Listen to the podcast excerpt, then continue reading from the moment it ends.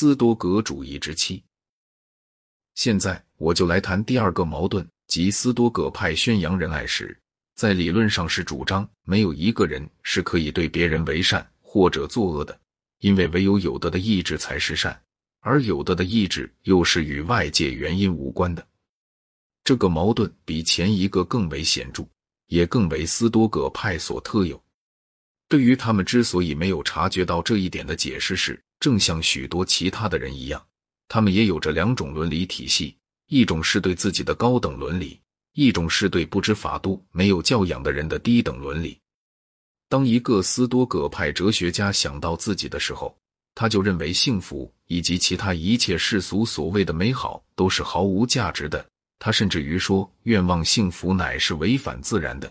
意思是说，那里面包含着不肯委身听命于神的意志。但是，作为一个执掌帝国大政的实践者，马尔库斯·奥勒留却非常清楚的知道这种东西是行不通的。他的责任是要使非洲的粮船按时到达罗马，是要采取措施来救济饥馑所造成的苦难，是要使野蛮的敌人不能越境。这就是说。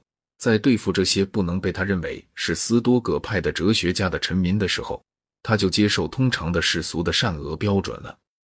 正是由于采取了这些标准，他才能够尽其执政者的职责。奇怪的是，这种职责的本身又是斯多葛派的圣人所应当做到的更高级的境界里面的东西，尽管他是从斯多葛派圣人所认为是根本错误的一种伦理学里面推演出来的。对于这个困难，我所能想象的唯一答案，就是一种在逻辑上也许是无懈可击，但并不值得赞许的答案。我想，这个答案康德是会做得出来的。康德的伦理体系非常有似于斯多葛派的伦理体系。的确，康德可以说，除了善的意志以外，就没有什么善的东西。但是，唯有当意志是朝向着某些目的的时候，它才是善。而这些目的的本身却又是无所谓的。某个人是幸福呢，还是不幸呢？这是无关重要的。但是如果我是有德的话，我就要采取一种我相信可以使他幸福的行为，因为这就是道德律所吩咐的。我不能使某个人有德，因为他的德行完全取决于他自己。但是我可以做某些事情，有助于使他幸福，或者富有，或者博学。或者健康，因此斯多葛派的伦理学就可以表述如下：有些事情被世俗认为是好东西，但这是一个错误。真正是善的，乃是一种要为别人去取得这些虚伪的好东西的意志。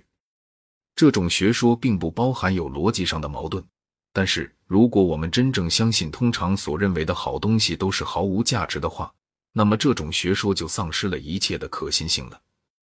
因为在这种情形之下。有德的意志就可以同样的朝向着迥然不同的其他目的。实际上，斯多葛主义里有着一种酸葡萄的成分。我们不能够有福，但是我们却可以有善。所以，只要我们有善，就让我们装成是对于不幸不加计较吧。这种学说是英勇的，并且在恶劣的世界里是有用的，但是它却既不是真实的，而且从一种根本的意义上来说，也不是真诚的。虽然斯多葛派的主要重点是在伦理方面，但是他们的教导有两个方面在其他的领域里是产生了结果的。一个方面是知识论，另一个方面是自然律和天赋人权的学说。在知识论方面，他们不顾柏拉图而接受了知觉作用。他们认为感官的欺骗性实际上乃是虚假的判断，只要稍微用心一点就可以避免。有一个斯多葛派的哲学家。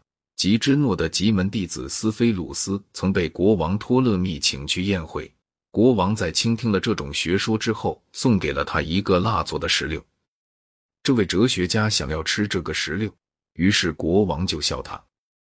他就回答说：“他不能确定它是不是一个真石榴，但是他认为在王宫的筵席上，任何不能吃的东西大概是不会拿上来的。”他的这段答话就是沿用斯多葛派。对于那些根据知觉可以确切知道的事物，与那些根据知觉仅仅是豁然的事物，这二者之间所做的区别的。